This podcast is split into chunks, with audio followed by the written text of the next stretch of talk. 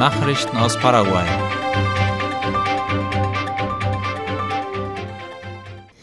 In Ciudad del Este will man wieder mehr Quellwasser nutzen.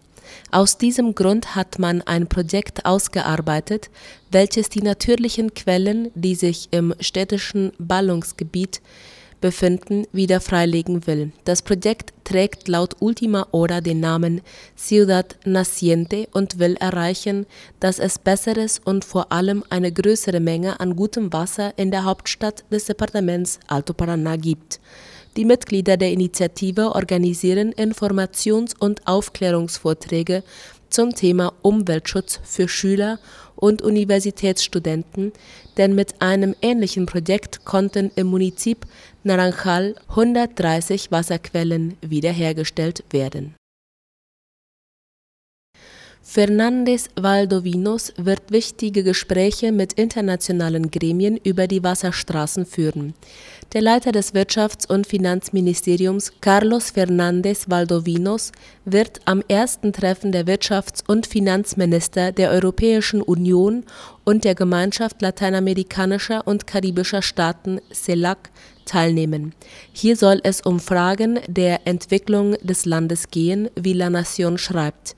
Das Treffen der Minister wird in den nächsten Tagen in Spanien in den Städten Madrid und Santiago de Compostela stattfinden.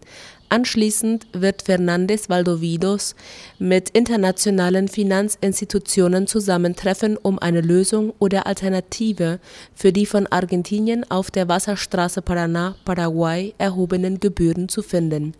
Während der UN-Vollversammlung werden die paraguayischen Behörden über den latenten Konflikt zwischen Paraguay und Argentinien berichten, der sich aus der einseitigen Entscheidung Argentiniens ergibt eine Maut auf dem Paraná-Fluss zu erheben. Der Handel in Clorinda ist wegen der Grenzkontrollen stark zurückgegangen.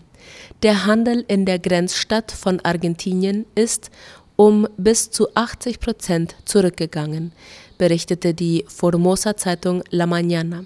Das deutet laut La Nación darauf hin, dass die von Paraguay mit der Regierung von Santiago Peña durchgeführten Grenzkontrollen einen Einfluss haben.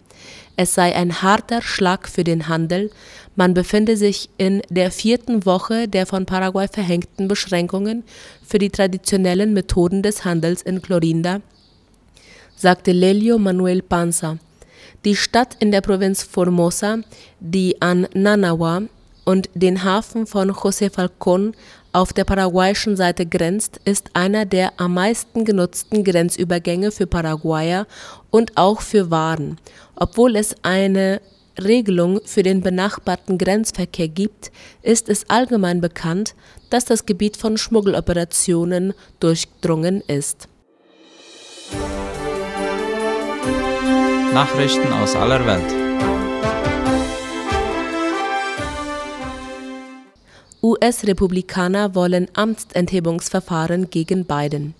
Der republikanische Vorsitzende des US-Repräsentantenhauses Kevin McCarthy unterstützt laut dem ORF Ermittlungen für ein mögliches Amtsenthebungsverfahren gegen Präsident Joe Biden. Es gebe glaubhafte Anschuldigungen, dass Biden an illegalen Geschäften seines Sohnes beteiligt gewesen sei, sagte McCarthy heute in Washington.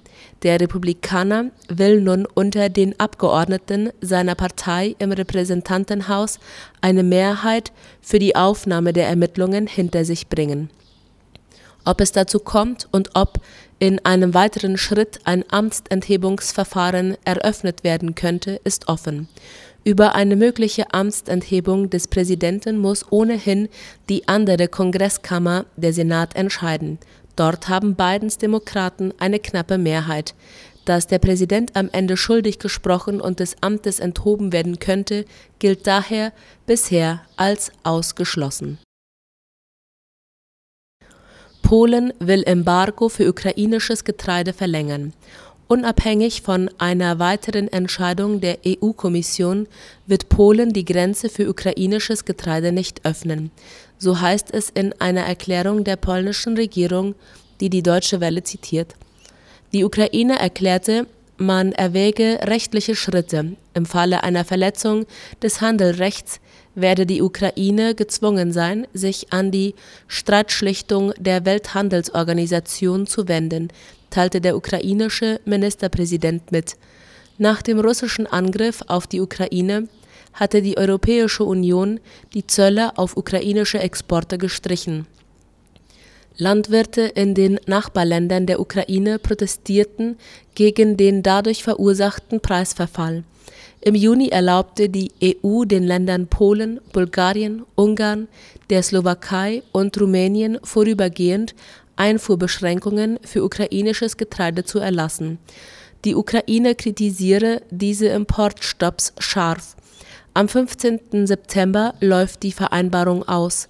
Neben Polen hat auch Ungarn angekündigt, die Einfuhrbeschränkung aufrecht erhalten zu wollen, falls die EU einer Verlängerung nicht zustimmt. Israels oberstes Gericht prüft die Justizreform. Ein Teil des Justizumbaus, der von der israelischen Regierung vorangetrieben wird, ist heute erstmals vor dem obersten Gerichtshof verhandelt worden. Der oberste Gerichtshof muss laut dem ORF im Grunde darüber entscheiden, ob es zulässig ist, die eigenen Befugnisse einzuschränken. Bisher haben die Richter darauf verzichtet, Grundgesetze aufzuheben, da sie einen verfassungsrechtlichen Status haben obwohl Israels Unabhängigkeitserklärung von 1948 eine Verfassung vorsah, wurde diese nie umgesetzt.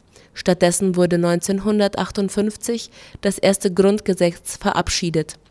Heute gibt es 13 Grundgesetze, die sozusagen als Verfassung dienen.